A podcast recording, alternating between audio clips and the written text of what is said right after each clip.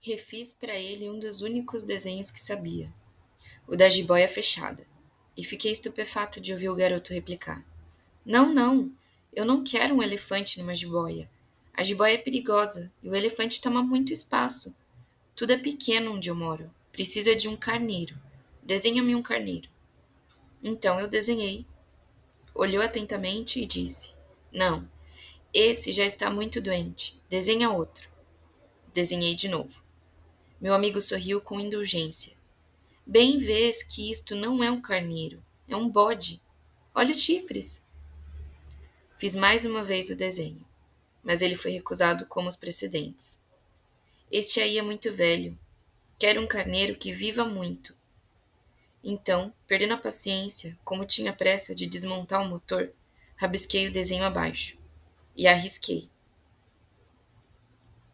Esta é a caixa o carneiro está dentro, mas fiquei surpreso de ver iluminar-se a face do, mini, do pequeno juiz. Era assim mesmo que eu queria. Será preciso muito capim para esse carneiro? Por quê? Porque é muito pequeno onde eu moro. Qualquer coisa chega. Eu te dei um carneirinho. Eu te dei um carneirinho de nada. Inclinou a cabeça sobre o desenho. Não é tão pequeno assim. Olha, adormeceu. E foi desse modo que eu travei conhecimento um dia com o pequeno príncipe. Levei muito tempo para compreender de onde viera. O príncipezinho, que me fazia milhares de perguntas, não parecia sequer escutar as minhas. Palavras pronunciadas ao acaso é que foram, pouco a pouco, revelando tudo. Assim, quando viu pela primeira vez meu avião, não vou desenhá-lo aqui, é muito complicado para mim. Perguntou-me bruscamente. Que coisa é aquela? Não é uma coisa. Aquilo voa. É um avião. O meu avião. Eu estava orgulhoso de lhe comunicar que eu voava. Então ele exclamou: Como? Tu caístes do céu? Sim, disse eu modestamente. Ah, como é engraçado! E o príncipezinho deu uma bela risada, que me irritou profundamente. Gosto que leva a sério as minhas desgraças. Em seguida acrescentou: Então, tu também vens do céu? De que planeta és tu? Vislumbrei um clarão no mistério da sua presença e interroguei bruscamente: Tu vens então de outro planeta? Mas ele não me respondeu. Balançava lentamente a cabeça considerando o avião. É verdade que, nisso aí, não podes ter vindo de longe. Mergulhou então num pensamento que durou muito tempo.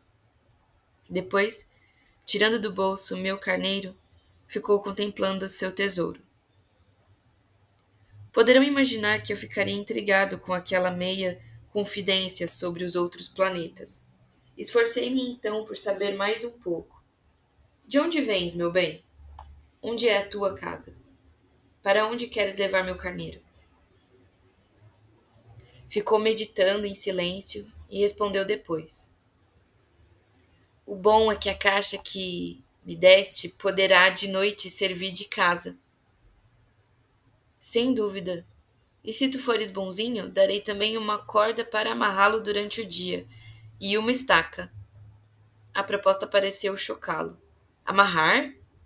Que ideia esquisita. Mas se tu não amarras, ele vai se embora e se perde. E meu amigo deu uma nova risada. Mas onde queres que ele vá? Não sei. Por aí, andando sempre para frente. Então o príncipezinho observou muito sério. Não faz mal. É tão pequeno onde moro e depois, talvez com um pouco de melancolia, acrescentou ainda: Quando a gente anda sempre para frente, não pode mesmo ir longe. Eu aprendera, pois, uma segunda coisa, importantíssima. O planeta de origem era pouco maior que uma casa. Não era surpresa para mim. Sabia que além dos grandes planetas, Terra, Júpiter, Marte ou Vênus, aos quais se deram nomes, a centenas e centenas de outros, por vezes tão pequenos que mal se veem ao telescópio. Quando o astrônomo descobre um deles, dá-lhe por nome um número. Chama-o, por exemplo, asteroide 3251. Tenho sérias razões para supor que o planeta de onde vinha o príncipe era o asteroide B612. Esse asteroide só foi visto uma vez ao telescópio, em 1909, por um astrônomo turco. Ele fizera na época uma grande demonstração de sua descoberta num congresso internacional de astronomia, mas ninguém lhe dera crédito, por causa das roupas que usava. As pessoas grandes são assim. Felizmente para a reputação do asteroide B612, um ditador turco obrigou o povo, sob pena de morte, a vestir-se à moda europeia. O astrônomo repetiu sua demonstração em 1920, numa elegante casaca.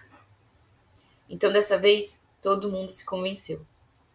Se lhes dou esses detalhes sobre o asteroide B612 e lhes confio seu número, é por causa das pessoas grandes. As pessoas grandes adoram os números. Quando a gente lhes fala de um novo amigo, elas jamais se informam do essencial. Não pergunta nunca. Qual é o som da sua voz? Quais os brinquedos que prefere? Será que ele coleciona borboletas? Mas perguntam: qual é a sua idade? Quantos irmãos ele tem? Quanto pesa? Quanto ganha seu pai? Somente então é que elas julgam conhecê-lo. Se dizemos às pessoas grandes, viu uma bela casa de tijolos cor-de-rosa, gerânios na janela, pombas no telhado. Elas não conseguem, de modo algum, fazer uma ideia da casa. É preciso dizer-lhes: vi uma casa de seiscentos contos. Então elas exclamam: Que beleza! Assim, se a gente lhes disser: A prova de que o príncipezinho existia é que ele era encantador, que ele ria e que ele queria um carneiro. Quando alguém quer um carneiro, é porque existe. Elas darão de ombros e nos chamarão de crianças. Mas se dissermos o planeta de onde ele vinha é o asteroide B12, ficarão inteiramente convencidas e não amolarão com perguntas. Elas são assim mesmo. É preciso não lhes querer mal por isso. As crianças devem ser muito indulgentes com as pessoas grandes. Mas nós, nós que compreendemos a vida, nós não ligamos aos números. Gostaria de ter começado esta história à moda dos contos de fada. Teria gostado de dizer: era uma vez um pequeno príncipe que habitava um planeta pouco maior que ele e que tinha necessidade de um amigo. Para aqueles que compreendem a vida, isto par pareceria sem dúvida muito mais verdadeiro. Porque eu não gosto que leiam meu livro levianamente. Dá-me tanta tristeza narrar estas lembranças. Faz já seis anos que meu amigo se foi com seu carneiro. Se tento descrevê-lo aqui é justamente porque não o quero esquecer. É triste esquecer um amigo. Nem todo mundo tem um amigo. E eu corro o risco de ficar como as pessoas grandes, que só se interessam por números. Foi por causa disso que comprei uma caixa de tintas e alguns lápis também. É duro pôr-se a desenhar na minha idade, quando nunca se faz outra tentativa além das jiboias fechadas e abertas dos longínquos seis anos. Experimentarei, é claro, fazer os retratos mais parecidos que puder, mas não tenho muita esperança de conseguir. Um desenho parece passável, outro já é inteiramente diverso. Engano-me também no tamanho. Ora o príncipezinho está muito grande, ora pequeno demais. Hesito também quanto à cor do seu traje. Vou arriscando então aqui e ali. Enganar-me-ei, provavelmente, em detalhes dos mais importantes. Mas é preciso desculpar. Meu amigo nunca dava explicações. Julgava-me talvez semelhante a ele. Mas infelizmente não sei ver carneiros através de caixas. Sou um pouco como as pessoas grandes. Acho que envelheci.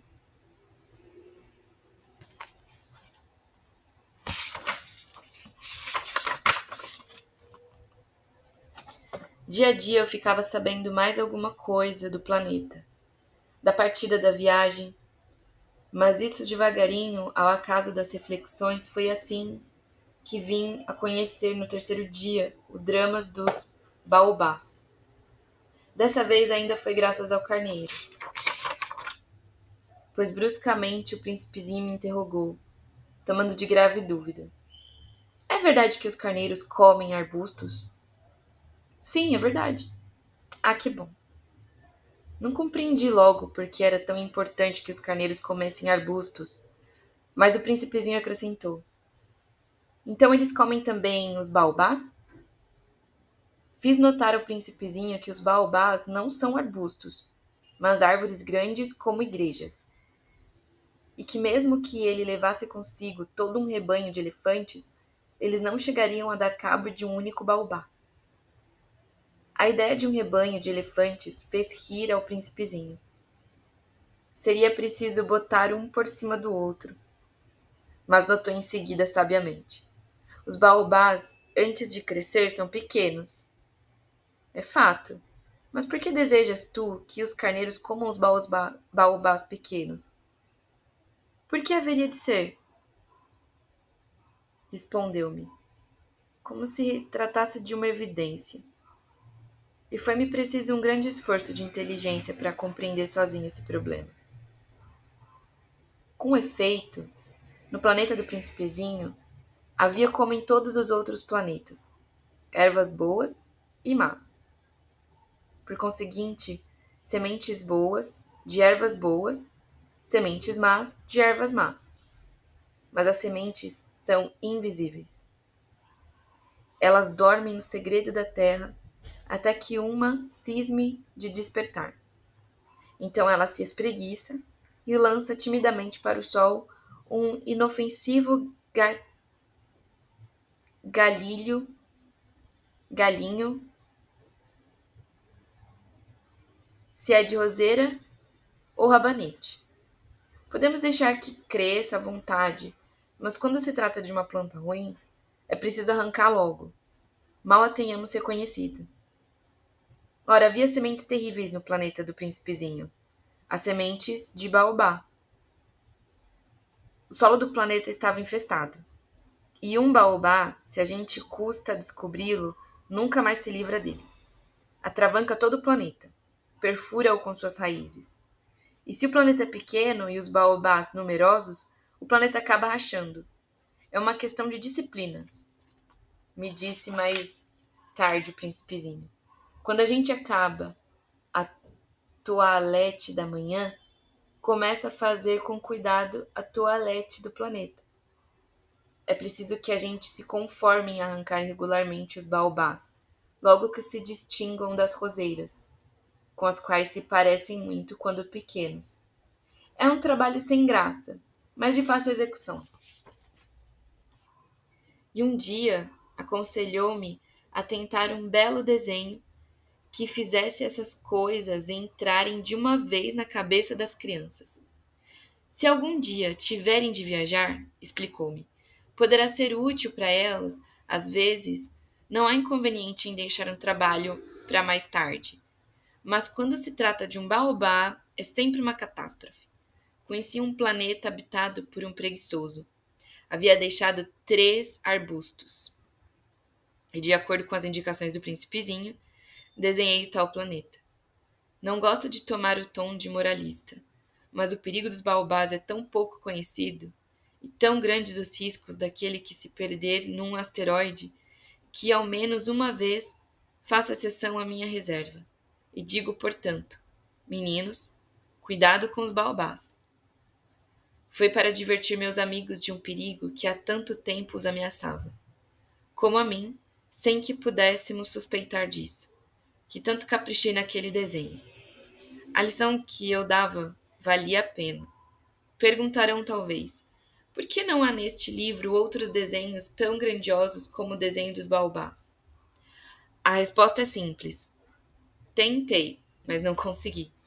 Quando desenhei os baobás, estava inteiramente possuído pelo sentimento de urgência. Só para vocês terem noção, as sementes de baobá são invisíveis. E se você vê que está nascendo um arbusto que provavelmente vai se transformar num baobá, você tem que arrancar. Porque eles crescem a tal ponto que as raízes penetram o planeta e racham o planeta e o planeta se esfarela. Faz sentido?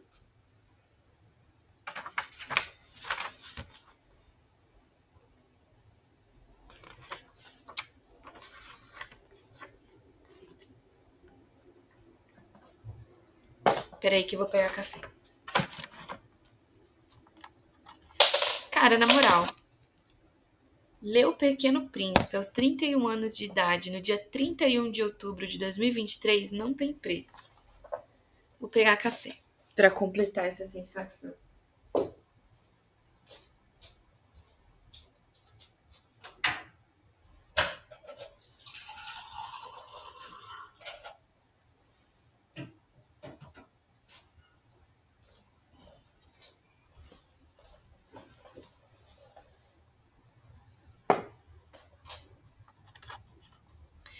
Meu, antes de eu voltar à leitura,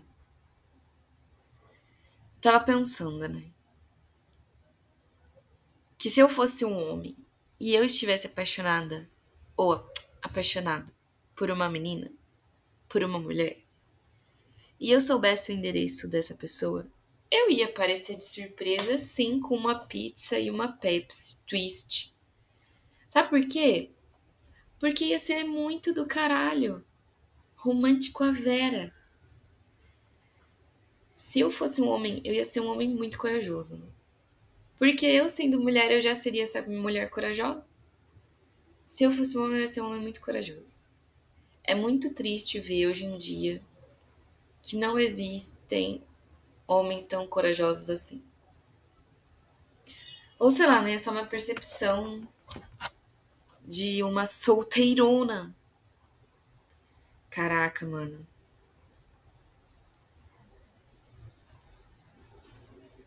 Eu sou uma solteirona que gosta de fazer parte de grupos de comédia para fazer open mic.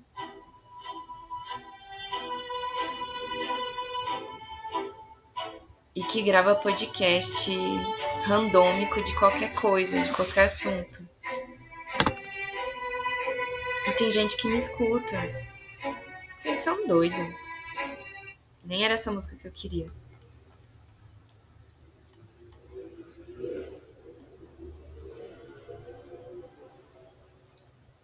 Enfim, se eu fosse um homem, eu muito ia colar na casa da pessoa. Doneida, doneida.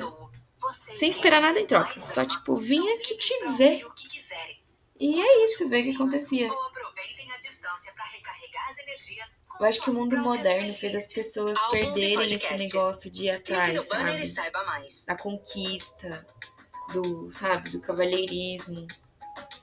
E aí é tipo assim, ah, sou hétero, alfa, macho, pá, não sei o que, né? Mas se comportam como ladies.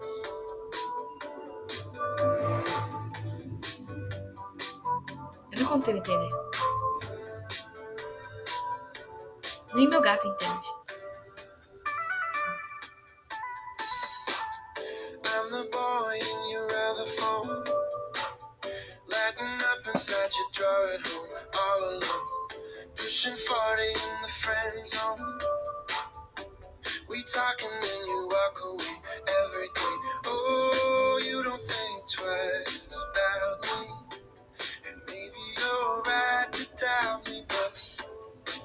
But, if you give me just one night, you're gonna see me in a new light.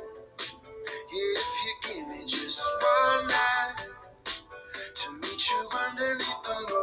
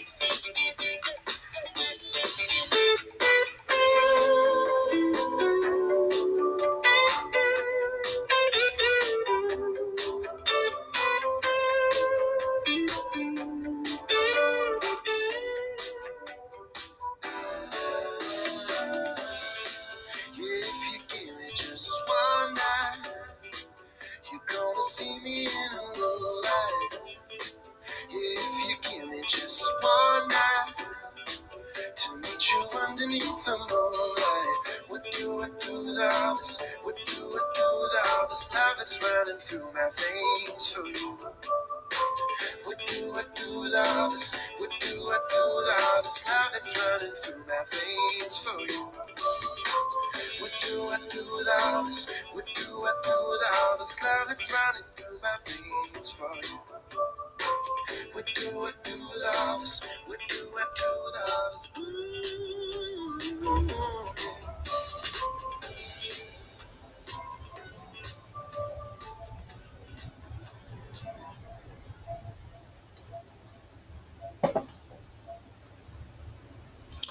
Assim eu comecei a compreender pouco a pouco meu pequeno príncipezinho. A tua vidinha melancólica. Muito tempo não tiveste outra distração que a doçura do pôr do sol.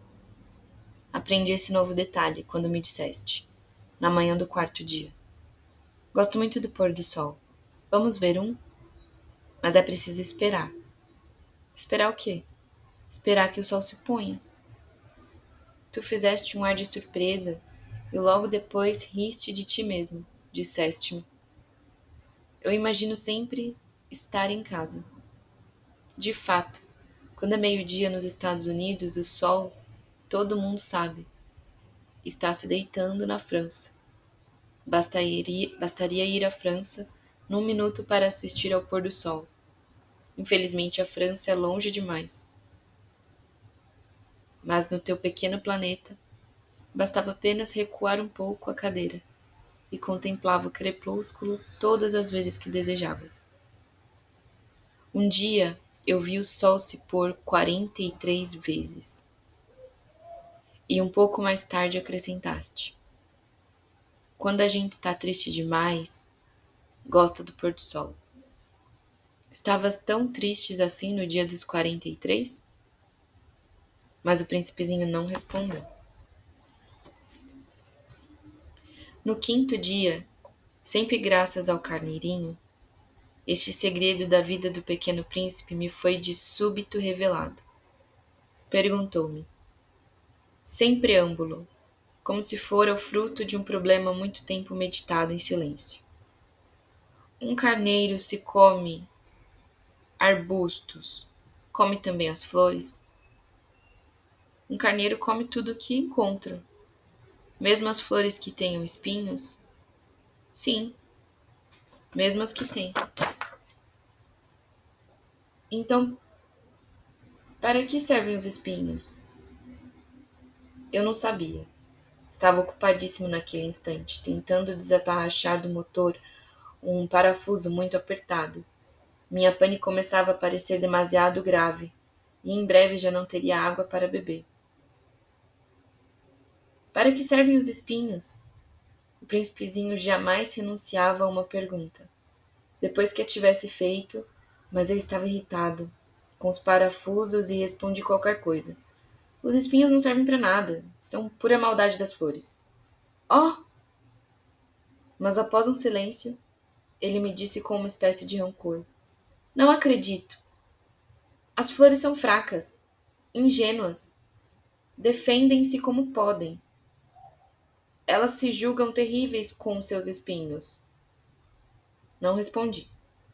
Naquele instante eu pensava: se esse parafuso ainda resiste, vou fazê-lo saltar a marteladas.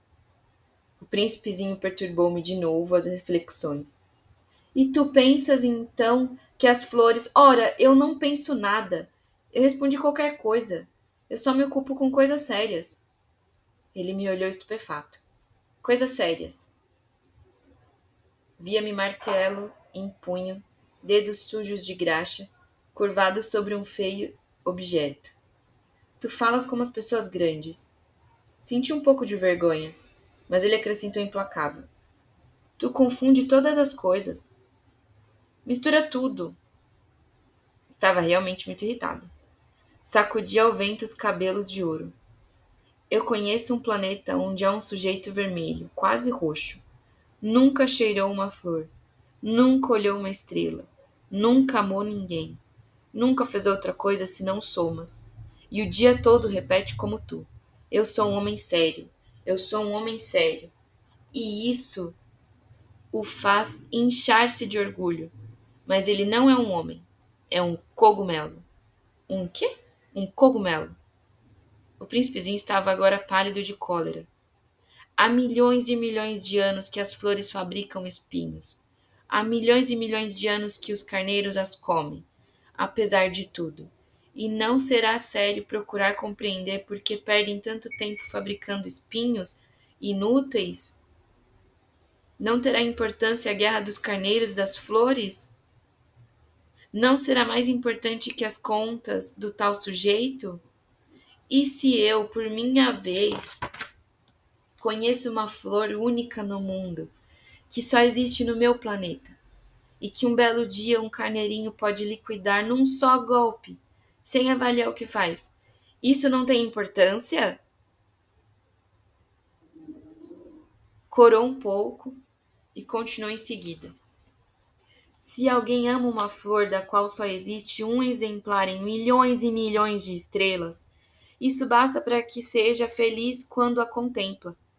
Ele pensa: minha flor está lá, em algum lugar.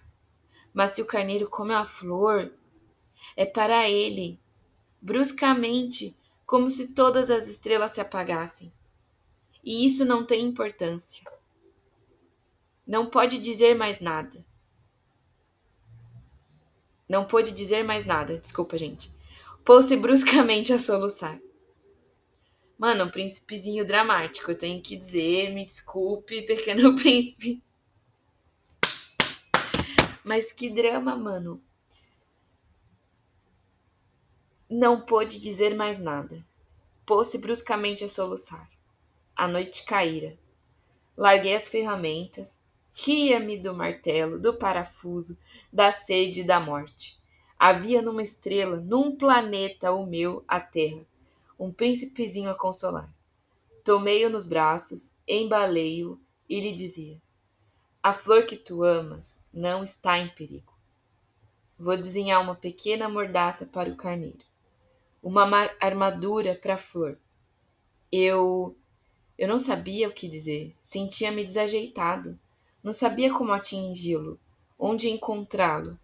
É tão misterioso o país das lágrimas pude bem cedo conhecer melhor aquela flor. Sempre houvera no planeta do Pequeno Príncipe flores muito simples, ornadas de uma só fileira de pétalas, e que não ocupavam lugar nem incomodavam ninguém. Apareciam certa manhã na relva e já à tarde se extinguiam. Mas aquela brotara um dia de um grão trazido não se sabe de onde, e o príncipezinho vigiara de perto o pequeno broto tão diferente dos outros. Podia ser uma nova espécie de baobá, mas o arbusto logo parou de crescer e começou então a preparar uma flor. O príncipezinho, que assistia à instalação de um enorme botão, bem sentiu